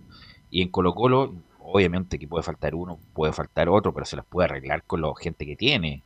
Eh, y sobre todo teniendo a estos muchachos eh, de la cantera que pueden dar, sobre todo este muchacho Rojas que juega de lateral derecho, sí, pero que es central y que perfectamente también podría jugar. Así que, bueno, uno tiene que ver la interna, la molestia de, de los dirigentes Colo Colo porque ya es demasiado la queja. Exactamente. Y hoy, bueno, lo decía Nico en, en la previa, en- en los titulares, habló Gabriel Costa, Nico. Sí, exactamente, pero, pero antes de eso, eh, vamos otra medida, porque tú hablabas de Blanco y Negro que está molesto con eh, Gustavo Quintero, pero una medida que está haciendo la dirigencia de Blanco y Negro es que van a apelar a la expulsión del defensor Maximiliano Falcón el Peluca para rebajarle la sanción al menos una o dos fechas. ¿Por qué? ¿Cuál va a ser el antecedente? Bueno, la dirigencia lo apelará presentando como antecedente la provocación de Valver Huerta al Tribunal de Disciplina de la ANFP. Así que por lo menos eso es lo que van a intentar de la dirigencia de, con esos antecedentes, tratar de ver si el Tribunal de Disciplina puede ponderar eso y quitarle por lo menos una o dos fechas Maximiliano Falcón, justamente por lo que hablábamos ahí con Anselmo de que la falta del defensa, lo de Matías Saldivia no se sabe si está en condiciones porque hay que verlo cómo quedó después de jugar ese partido frente a el cuadro de uno en la cadera, entonces todavía no es seguro que él sea el central el día domingo junto al chico Daniel Gutiérrez, así que eso está viendo la, la dirigencia. Pero claro, ¿De dónde como ahí, ¿De dónde habrá sería- salido ese video? Lo voy a dejar ahí nomás. ¿ese sería hoy la, la apelación de Colo Colo, Nico? Claro, hoy, porque claro, el martes este el tribunal, sí, hoy, hoy día va a hacer esa presentación de esa apelación. No tiene que apelar el cuando caso- cumple, no tiene que apelar El cuando cumple, 50%. cuando cumple la mitad del castigo, todavía no lo cumple. Claro, ahora el tema Claro, es tend- que tendría puede que ser el pasar, próximo martes. puede pasar próximo lo que, lo que decía Anselmo hace algunos días, que, que la NFP diga, ya sabes que está hinchando mucho, ya, démosle dos más a lo que ya, Sí. ya le dimos. Entonces, ganar un premio especial. Claro, es la peligrosa la jugada de Colo Colo en distinto de que quieran recuperar a un jugador clave como es Falcón. Hay que recordar cuando Valdivia se fue expulsado en Rancagua, ¿se acuerdan? En Rancagua no era. Y colocó la peló y no le fue bien con la apelación, así que cuidado con eso, con, con la apelación de Falcón. Nicolás. Bueno, escuchemos ahora a Gabriel Costa ya en honor al tipo para ver qué es lo que dijo el uruguayo peruano, el volante, volante y delantero, en algunos momentos también de Colo Colo. La primera que vamos a escuchar sobre las críticas que tuvo el rendimiento en el año 2020. Y Bueno, eh, más allá de las críticas, porque a todo, a todo el mundo nos puede gustar una cosa, nos puede gustar otra. A la gente le puede gustar el técnico, no le puede gustar el técnico, pero nosotros no, a Gustavo no- nos ha preparado bien. Hemos entendido que el, bueno, que el sábado pasado hicimos un montón de cosas muy buenas, que bueno, no se pudo convertir, pero nos fuimos con una sensación muy buena. Y la otra que escuchamos de Gabriel Costa sobre lo que tiene que ver su posición de clave en el medio campo y también la ausencia importante de César Fuentes. Después vamos a dar algo, algo sobre eso. Desde mi punto de vista personal, eh, yo soy un simple trabajador y creo que la opción que, que Gustavo me haya puesto ahí es porque él ve algo, algo diferente que yo no veo, que yo venía jugando por derecha, por izquierda, bueno, ahora me toca jugar por el centro, que ya es una decisión de él, eh, para acoplarme al equipo, a la formación de él y bueno, eh, respeto y bueno, y trato de hacerlo de lo mejor que pueda. Y bueno, en base a César, eh, creo que tuvo un golpe muy, muy, difícil. eh, está en una situación difícil porque ahora se va a perder muchos partidos, pero lo bueno que está bien, que ahora lo, creo que lo van a operar y bueno, y no va a hacer falta porque es un jugador muy importante para el equipo. Bueno, Costa, Yo vi a un Colo Colo que me, eh, me entusiasmó los 60 minutos contra Católica. No sé si a ustedes les parece lo mismo. Y cuando lo vi con Calera, volví el Colo Colo del campeonato pasado. No vi muchas variantes, muchas cosas importantes contra Calera. Y la única diferencia en esa formación tiene nombre y apellido, Williams Alarcón. Y Costa es un correcto jugador, en un- bueno, ha mejorado mucho la última etapa con Colo Colo, pero no es para jugar en ese puesto porque como que no, no resuelve bien. Eh, cuando tiene que dar un pase, engancha, y cuando tiene que enganchar, da un pase. Es un hombre, dejarlo libre más arriba, con la punta derecha, no es un armador, probablemente tal, no es un enganche. Pero bueno, como no tiene uno, como el señor Valencia está lesionado todavía, eh, y, eh, Jara parece que no ha dado el ancho todavía. No sé si sea buena opción poner a, a Costa en ese puesto, Nicolás Gatica. Sí, para cerrar el tema, lo que decíamos que, claro, el reemplazante de César Fuente, que como decía Costa va a estar varios partidos, por lo menos dos o tres, va a ser el juvenil William Salarcón, el hombre que anuló en el partido pasado a, a Luciano Agüet, y después cuando salió obviamente se notó, y eso por el lado que va a reemplazar a Fuente, y el que reemplace a Felipe Campos, claro, en el momento sería Saldía con Daniel Gutiérrez, pero como lo dije antes, hay que ver cómo quedó Matías Saldía luego de jugar este partido el día sábado frente a la Clara, porque como sabemos no está todavía al 100%. Ok, ¿hay algo más, Nicolás, Anselmo, que nos puedan comentar? Eso por ahora con Colo Colo, por lo menos de mi parte. Ok. Tal cual. Las coordenadas Bueno, del eh, partido. No, o sea, no sé si Nico tocó el parte médico, que lo entregaron ayer, no me acuerdo a qué hora, fue como a la una, sí, tenía que haberlo Sí, tocado el sí día lo de ayer. tocó, dio la lista de los lesionados. Sí, perfecto. Que eso era todo nomás, porque eh, que lo que pasa es que hice, el- hice la memoria porque mencionó, de hecho, Velus a, a Valencia. Valencia no está lesionado, está fuera del equipo por meramente decisión técnica de Quinteros. Ah, ya, perfecto, perfecto. O sea que, bueno, peor aún, peor, peor aún la situación de Valencia. Gracias, muchachos. Vamos a la pausa, Leonardo, y volvemos con Felipe Holguín y don Laurencio Valderrama. Radio Portales le indica la hora. Las 2 de la tarde, 40 minutos. Atención candidatos a constituyentes, alcaldes, concejales y gobernadores regionales. Radio Portales Digital ofrece sus servicios para que divulgues tu campaña. Precios módicos. Conversa con nosotros. Conoce las tarifas en www.radioportales.cl porque en la Portales te queremos escuchar. Ahora más que nunca, quédate en casa y disfruta de algo rico sin pagar de más. Somos de la casa, una delicia al paladar.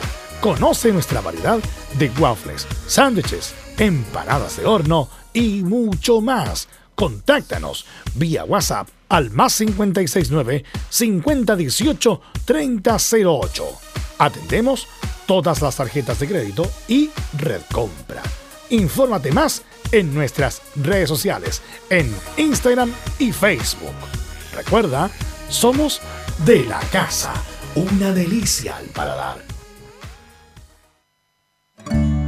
Durante esta emergencia sanitaria, realicemos actividades junto a nuestros niños, niñas y adolescentes. Intentemos solucionar los problemas con diálogo y conversando sobre las emociones que surgen estos días. Que ellos confíen en sus padres o adultos cuidadores puede evitar el consumo de alcohol y otras drogas. Si necesitas ayuda, ingresa a senda.gov.cl o llama al 1412. Senda, Ministerio del Interior, Gobierno de Chile.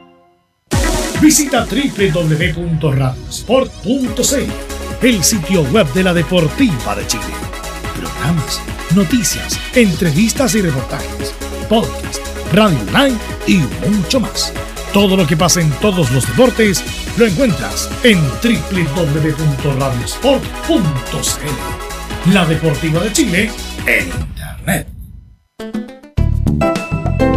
Comercial IAC y Compañía Limitada. La mejor calidad mundial en laminados decorativos. Comercial IAC y Compañía Limitada es Vertec en Chile. San Ignacio 1010, Santa Rosa 1779, Avenida Mata 446 y Portugal 501. Comercial IAC y Compañía Limitada es Vertec en Chile. Desde todo Chile. Desde todo Chile. Y para todo Chile. Para todo Chile. Portales Digital está en todas partes. www.radioportales.cl Un acercamiento electrónico a todo lo que pasa en el fútbol. Escuchas Estadio en Portales en su edición central. La primera de Chile, uniendo al país de norte a sur.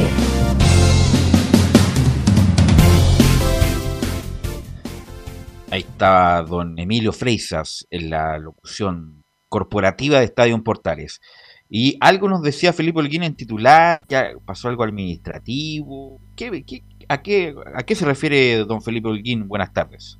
Buenas tardes, Belu, y a todos los oyentes de Estadio Portales. Sí, refería principalmente a que hubo un error durante el partido ante Ñublense, eh, porque la Católica, la plantilla de- que enfrentó ese día, cuando hizo el cambio a eso de los 74 minutos más o menos, eh, eh, hizo el ingreso del jugador eh, Carlos Salomón con la casaquilla número 4, pero en, las, en la plantilla que le entregaron al árbitro principal, Rodrigo Carvajal, salía asignado con el número 3. Y ese es el error eh, que pu- puede costarle caro a la Ah, entonces cagada. deberían perder, el tri- deberían perder el tricampeonato y todos los campeonatos, Camilo, por eso. ¿ah? Han tenido varias fallas la Católica con eso de, lo, de la numeración. De hecho, lo recordábamos. Deberían día. devolverlo todo. Deberían Sí. devolver todos los campeonatos. No, se puede, no se puede con esa no- con no cumplimiento. No, pero en serio, ¿qué, qué va a pasar? ¿Qué- ¿Algún problema con eso, Felipe? Sí, de hecho, según lo que lo que dice acá durante este medio, eh, dice que, bueno, eh, se da constancia que el jugador Carlos Solomón ingresó al terreno de juego al minuto por ahí 74, 79 en la, con la camiseta número 4, con la plantilla registraba el número 3 y además el jugador no fue amonestado ni expulsado, escribió. Y cabe señalar que el, el técnico Gustavo Poyete en cancha a Salomón para metió a, a Carlos Salomón para que recuerden ustedes, eh, lo metió para reforzar a la defensa. Y además el informe del árbitro aclaró que el gol de la victoria no fue obra del defensor Valver Huerta, sino que se trató del autogol de Fabrizio eh, Fontanini, pero esto le puede traer problemas a la Católica porque el árbitro ya dio un informe emitido durante el día de hoy, así que eso puede eh, traerle problemas a la Católica durante a lo largo de este día se va a ir desarrollando más la noticia. Ahí el, el coordinador tiene que estar siempre aguja a eso, o sea, Atento, más allá, sí. más allá La de- del tema de, de Poyet, eh, el coordinador ahí, oye, está bien hecha la planilla porque como decía Camilo, no es la primera vez que a la Católica le pasa eso. De hecho, cuando han entregado muchas veces la planilla que publican para, para los medios, para que la vea la gente también, ahí varias veces se han, se han equivocado con los números. Ahora estaba viéndolo y no, estaba correcta en esa, pero la que le entregaron al árbitro entonces estaba mala. Claro, esa fue la. Cuando hizo la papeleta del cambio, eh, fue la que salía con otro número asignado y eso fue lo que eh, le llamó la atención a la- al juez eh, Carvajal, quien emitió, emitió una- un informe al respecto Claro. de esto. Lo único que Así le puedo decir, don Felipe, que menos mal que no estaba relatando Christian Frey porque se hubiera vuelto loco con los números. Nada más. Sí, el otro día se- algunos se vuelven locos, ¿ah? Pues yo, Sí. yo para sacar los equipos, de verdad, ¿ah? Todos los medios cometen errores, ¿ah? algunos dan un número, otros dan otro. Pero etcétera, para que eso hay que conocer también los jugadores. Bueno, ese es otro problema. ya. Conocer los jugadores, porque El a ver, 90% de los relatores de este no, país pero- no conocen los jugadores. tan básica problema. que el 4 corre distinto al 5. Claro, Entonces, pero ¿sabes qué, Velus? En el único partido que yo hubiera puesto un pero, y que, bueno, ayer no le, como no estaba en el programa, no le pregunté a René de la Rosa, no sé si te fijaste un poquito en el partido de Antofagasta, de Palestino Antofagasta, las camisetas eran muy iguales. O sea, cuando... Además, los números no se distinguen. Sí, pues, por eso digo, o sea, cuando se supone que cuando se hace la previa de los partidos, el árbitro tiene que ir a ver a, a los camarines, oye, cómo van a ir vestidos muchachos. ¿Por qué, la, por ejemplo, Antofagasta no pudo jugar con su camiseta tradicional y evitarse todo el complejo que había? Porque imagínate, a, en la mañana, a todo sol, y el sol te da encima, hacia el lugar donde está la transmisión, para que los que relatan los partidos es una locura ver camisetas muy similares con números que no se ven, porque además ahora autorizan que cualquier cosa se pongan en la espalda. Entonces el relator ahora tiene que hacer milagros y el puesto de cancha otros milagros más, usar prácticamente lentes potos de botella para poder distinguir qué número usan. Y yo- mira, y menos mal doy- que O'Higgins no se puso las papas fritas de nuevo. Te la doy esa con equipos que a lo mejor regularmente uno no ocupa, aunque Estadio Portales hace muchos partidos, pero pero por ejemplo los equipos grandes es distinto, no sé, porque la pare Parot, que la pare Cornejo, uno sabe, lo conoce. po. Y hay y hay relatores que igual se confunden. Igual se confunden. Oiga, pero imagínense que ahora la NFP va a permitir llevar apoyo eh, escrito en la camiseta. Así Eso que, mismo estaba diciendo Manselmo ya. ¿qué le parece? ¿Cómo?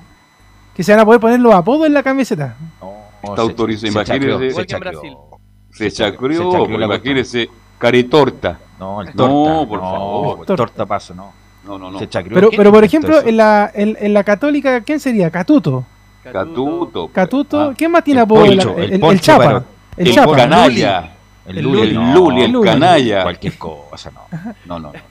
No, poco serio. Tiene que poner por eso los El toro, apellidos, sí. viejo. Los Hay dos apellidos. gatos en los la apellidos. Católica. Claro, ¿Verdad? dos Pues está el gatos, gato Lescano, el gato Silva. Oye, no. Lleno No, no, gatos en la no, Católica.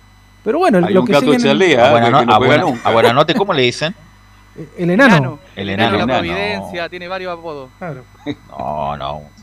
Es chacrear, es chacrear la cuestión. Felipe. Pero bueno, eh, muchachos, sí, ah, ah, ya para irnos de lleno a lo que fue la conferencia de prensa que dio hoy la Católica al mediodía, también habló Valver Huerta, el seleccionado chileno. Escuchemos las primeras declaraciones donde habla. Sabemos que Palestino no comenzó con el pie derecho.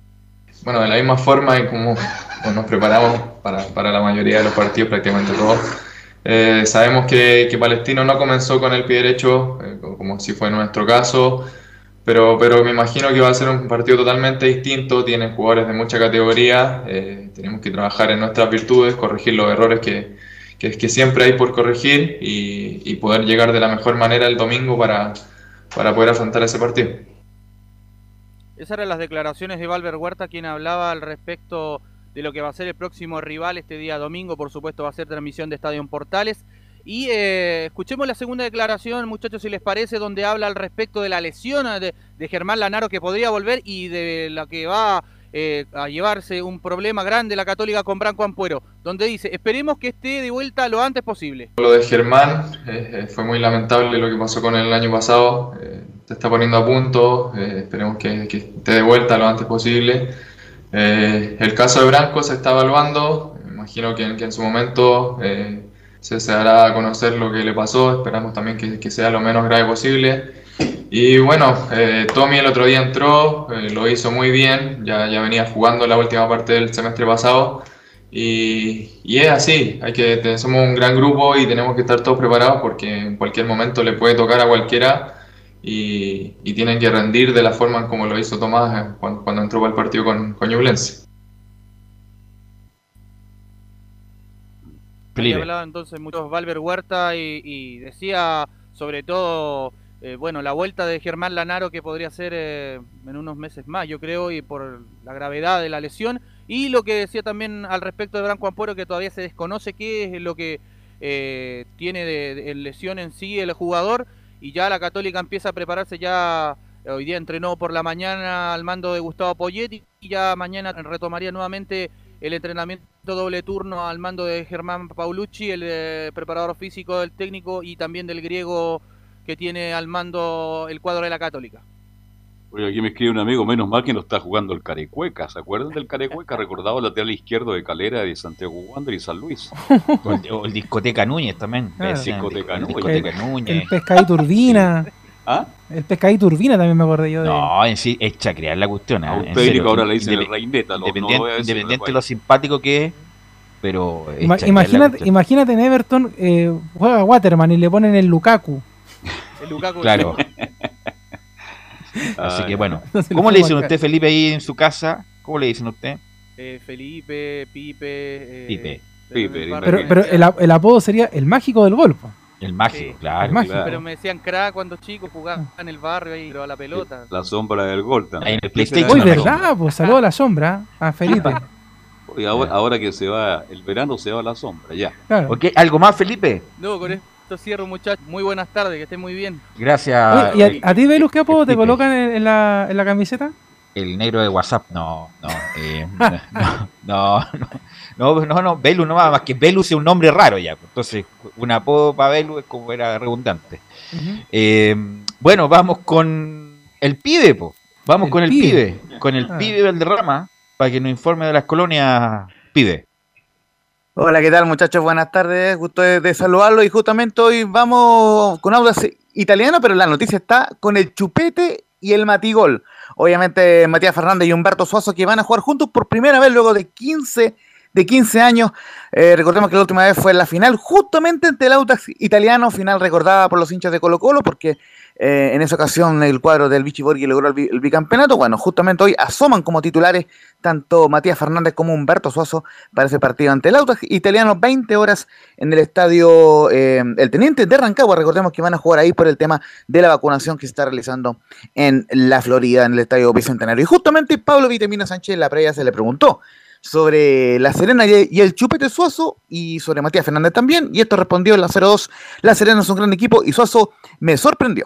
Con respecto a La Serena, vamos a tener un, un muy buen equipo que ha hecho eh, desde la llegada de Miguel Ponce un, un gran torneo, obviamente sufriendo, o sea, el equipo estaba tan complicado cuando lo agarró Miguel que tuvieron que sufrir hasta el final, con muy buenos jugadores, con un Suazo que la verdad que sorprendió, particularmente a mí me sorprendió porque pensé que por la edad eh, y, por, y por la entrega que tiene podrían llegar las, lesiones y la verdad que eh, demostró estar en, óptimas condiciones, eh, en aguantar los 90 minutos. Uno pensaba en un jugador que iba a ser parte de un recambio permanente y sin embargo fue de vital importancia para la permanencia de La Serena.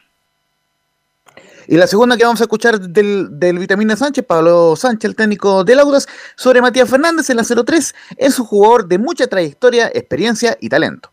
Hoy llega Matías Fernández reemplazando a, a- a Pajarito Valdés, eh, jugadores eh, de mucha trayectoria, de mucha experiencia, de muchísimo talento, distintos, distintos. eh, considero que Matías, Matías Fernández es de agarrar la pelota más a espalda de los volantes y disfruta mucho de este pase entre líneas, filtrado, lo hace, lo hace realmente muy bien, va a ser un jugador de mucho cuidado. Pajarito era un lanzador de pase largo que disfrutaba y, y disfrutaba porque tenía muchísima precisión para esto, con lo cual se transformaba también en un jugador muy peligroso porque te llevaba el juego de un lado hacia el otro con muchísima facilidad. Muchachos. Sí, eh, hay que estar expectantes respecto de Matías Fernández, que como que da pena lo de Matías Fernández. Terminó tan mal en Colo Colo. O sea, como el jugador, Matías Fernández debería pensar en el retiro. Ojalá pueda tener por lo menos una buena temporada para terminar bien su carrera. ¿Usted cree que si termina bien este año debe dar un Sí, paso al porque está Yo estoy de fí- acuerdo con usted. físicamente disminuido. No es como Paredes que todavía está, ya se Como recuperó, Suazo. Como el Chupete Suazo que, Que mejor está entre todos los El. Pajarito Valdés todavía era aporte. También. Eh, qué sé yo. Bocellur Independiente sus problemas, problemas de rendimiento, pero ahí está apto para jugar Más conocido como Palmatoria, como fútbol profesional. pero lo del Matías Fernández, ojalá pueda tener un campeonato bueno, sin lesiones y ser el aporte que uno esperaba y terminar de buena manera y tempranamente, prematuramente, a los 34 años, una cosa así, su carrera extraordinaria que tuvo Matías Fernández, que pudo haber sido, pudo haber sido mucho más sin duda, pero ojalá la termine de buena forma eh, eh, el Laurencio. Sí, justamente, por lo menos en La Serena apuestan a hacer algo similar con el Chupete Suazo, que también tuvieron que trabajarlo en cierto modo físicamente, más, más allá que venía igualmente de jugar en Santa Cruz, pero eh, obviamente intentan hacer lo mismo con Matías Fernández y lo mismo que se hizo en su momento con Jaime Valdés, eh, que fue el jugador al que reemplazó. Así que muy, muy bien por La Serena por ese lado, que por lo menos puede contar con Matías Fernández como titular el día de hoy. Y por cierto, en, en- en el audio también asoman como titulares Rodrigo Holgado e Iván Ochoa, que, que son, bueno, y, y, y Lautaro Martínez. ¿Por qué nombro a Ochoa y Martínez? Porque son los refuerzos, la, la- Lautaro Martínez, Lautaro Palacios, perdón, el, el, el goleador de Coquimbo en la Copa Sudamericana y también Iván Ochoa, el jugador del Everton. Así que este partido se jugará a las 20 horas en el estadio El Teniente de Rancagua y será arbitrado por Eduardo Gamboa. Hoy, lógicamente, todas las reacciones las estaremos informando mañana en Estadio Portales. Y este partido, curiosamente, es una suerte de mini revancha de lo que pasó el 14 de febrero recién pasado, porque justamente ustedes recordarán, el Audax ganó 2 a 0 ante la Serena en un partido dramático, donde ambos pensaban que se podían ir al partido de promoción, que finalmente te- terminó jugando el cuadro de, de Colo Colo. Así es, el Audax italiano que después como al final empezó a incorporar jugadores interesantes. Así que bueno, vamos a ver. Audax como siempre raro, tiene una racha buena, después baja, después de- se complica. Bueno, estuvo complicado hasta con el descenso campeonato pasado. Y ahora está el vitamina en la conducción. Así que la verdad no se puede pronosticar mucho de Audax al Laurencio. ¿eh? Siempre es muy irregular lo de Audax. Aunque, aunque sí lo, lo, lo que se dio por lo menos, y esto muy cortito antes de ir con una pincelada de la Unión Española, eh, por lo menos se vio bien al equipo en el, en el partido ante Coquimbo, la- el- el- prácticamente uno de los pocos partidos que, que pudo jugar de entrenamiento, empataron a, a tres goles y en esa ocasión Iván Ochoa eh, marcó dos goles en el mismo partido donde Humberto Suazo, donde Esteban Paredes, perdón, eh, marcó dos goles para el cuadro de Coquimbo Unido. Eh, así que lógicamente eh, Vitamina Sánchez espera poder eh, tener un buen rendimiento con este Audax, justamente hoy día jugará a las 20 horas ante La Serena. Y vamos a ir con una declaración muy, breve también sobre lo que dejó el partido de la Unión Española ante el cuadro de, de Wanderers. Fue, fue victoria de 3 a 1 y está muy contento con la forma en que se complementaron Cristian Palacios y Pato Rubio. Justamente vamos a ir con, con el archivo, justamente con la de- declaración número 03 de Jorge Pelicer, quien dice, Cristian Palacios y Pato Rubio son delanteros complementarios y no excluyentes. son dos delanteros que no son excluyentes, son dos delanteros complementarios. ¿Por qué? Porque Patricio Rubio es un muy buen generador de juego también, es un jugador más asociado. Y Cristian Palacio, como hoy lo vieron definir, es un jugador más lanzado en punta, es, es un utilizador de espacios verticales y un definidor al punto de que lo vieron hoy día. Por lo cual hoy nosotros iniciamos con, eh, con Patricio Rubio enganchado, eh, detrás, de, detrás de Cristian Palacio y Palacio como el punta de lanza buscando los espacios y, y yo creo que resultó muy bien lo que hicimos hoy. Justamente eso, eso fue lo que declaró eh, Jorge Pelicer, muy contento con el trabajo de Cristian Palacios, quien marcó dos goles y que por supuesto va a ser titular el día viernes ante la Unión La Calera en, en duelo eh, de coperos, o por lo menos hasta hace algunas semanas, era un duelo eh, de coperos, van a jugar en Viernes Santo, así que oh, lógicamente lo estaremos informando en, en las ediciones de Estadio Portales, la previa de ese partido ante los someteros. Oye, ¿por qué Cristian Palazzo se quedó en Chile? No tenía ofertas del extranjero y muchas. Le explico, le explico en 30 segundos. ¿Qué pasó en la Carlos teleserie? Cuénteme. no, no, no, mire. A ver, ¿qué pasa? Que Unión Española quería comprar, o sea, quería comprar eh, a Carlos Palacio. Puebla no lo quería vender. El punto es que Puebla no lo quería el jugador. Entonces, finalmente, eh, los, representantes, los representantes de Quita Palacio llegaron a un acuerdo, entre ellos Gerardo Rabaida, el, el exportero de la Unión, llegaron a un, a un acuerdo con, con Puebla y eh, finalmente rescindieron contrato con Puebla, porque justamente Puebla no quería jugar. Bueno, eh, finalmente no se concretó su arribo al Atlético Nacional y quedó como jugador libre, curiosamente, por el hecho de que terminó contrato con la Unión Española y porque tenía un préstamo con Puebla. Entonces, dicho eso, hubo em, algunos acercamientos, sondeos de algunos clubes, entre ellos Colo Colo, pero finalmente Unión Española llegó con una oferta concreta y fueron una oferta por dos temporadas, así que por dos años se queda ya eh, firmado y, y llega como jugador libre, curiosamente, Cristian Palacio al cuadro de la Unión Española en esta segunda etapa en el cuadro hispano. Suerte bien española. Ok, Buen gracias jugador. Laurencio Pibe, gracias, muy amable. Abrazo Nos- virtual, nos- nos muchachos. escuchamos mañana. ¿Algo más, muchachos? Eh, Camilo, para hacer... No, te- bueno, sacar esto de que lo mencionaba Gatica, esto del, del de Barnechea, a pesar de que esté la primera vez esta incorporación, De veras, esto, buen acuerdo con el Manchester buen City. tema, buen está, tema. está buenísimo. De hecho, también lo voy a agregar eh, a Camilo. ¿ah? Se llama allá. City Football Group. Ese Es lo la- mismo que hizo con Montevideo Wanderers. No, Montevideo. Montevideo que le hizo un Montevideo centro City Turque. Claro. De Uruguay. que está jugando ahí Allende, el jugador chileno, Sí. que le hizo un, un centro deportivo extraordinario para estándar sudamericano y uruguayo con, con mayor razón. Y lo más probable es que haga lo mismo con Barnechea. Así que cuidado, eh, va, va a llegar mucha plata ahí a Barnechea, le van a construir un centro deportivo de lujo. Y me imagino yo con la idea de eh, subir a la brevedad a la primera división. Así que um, hay que ver quién está detrás de eso, Camilo. Sí, pues se van Camilo, a jugar a, a San Francisco el lugar, perdón. Exacto, esa es la pregunta, ¿por qué sale de Barnechea? Ahora hay terreno ahí, pues, tienen ter- terreno ahí la gente. Van a vender los terrenos, alentar un Pero es edificio. cerca ahí. eso, pues, es cerca. ¿A dónde queda eso? Al- ahí en el mismo pueblito de Barnechea, que es muy bonito, es precioso el lugar. No, pues San, Fr- San Francisco Mostazal. Ah, bueno, esto es más al sur. al sur. Al sur. Más al sur. ¿Por qué deja de jugar en Barnechea? Esa es la pregunta, Camilo. Pero por eso, pues, los Es, inversores. es como, es como lo que le pasó en su momento a Magallanes, porque se fue a Maipú. Claro. A Maipú al final no tiene identidad en ninguna parte. Pero hay que estar, y hay que estar atento porque Barnechea es un club movible, que tiene poco Sí. hincha, la verdad, y, y es cosa de meter la plata y se lo lleva. Sí. Con todo respeto a la gente de Barnechea. Lo otro que iba a agregar era que eh, Paulo Mouche al final encontró equipo, pues se fue al Sudamérica recién ascendido del fútbol uruguayo. ¿ah? Lindo club. ¿ah? Y por y último- sigue golpeando a No, compañeros está, de y está con Abreu ahí.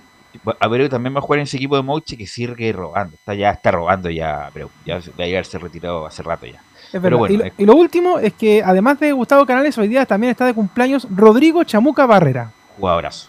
Jugadorazo Rodrigo Barrera, tanto en la Católica como en la U, en la selección chilena. Jugadorazo rápido, encarador, eh, goleador. Así que un saludo desde acá. Gracias muchachos, gracias Leo por la puesta en el aire y nos encontramos mañana en otra edición de Estadio en Portales. Fueron 90 minutos con toda la información deportiva. Vivimos el deporte con la pasión de los que saben. Estadio en Portales fue una presentación de Ahumada Comercial y Compañía Limitada. Expertos en termolaminados decorativos de alta presión.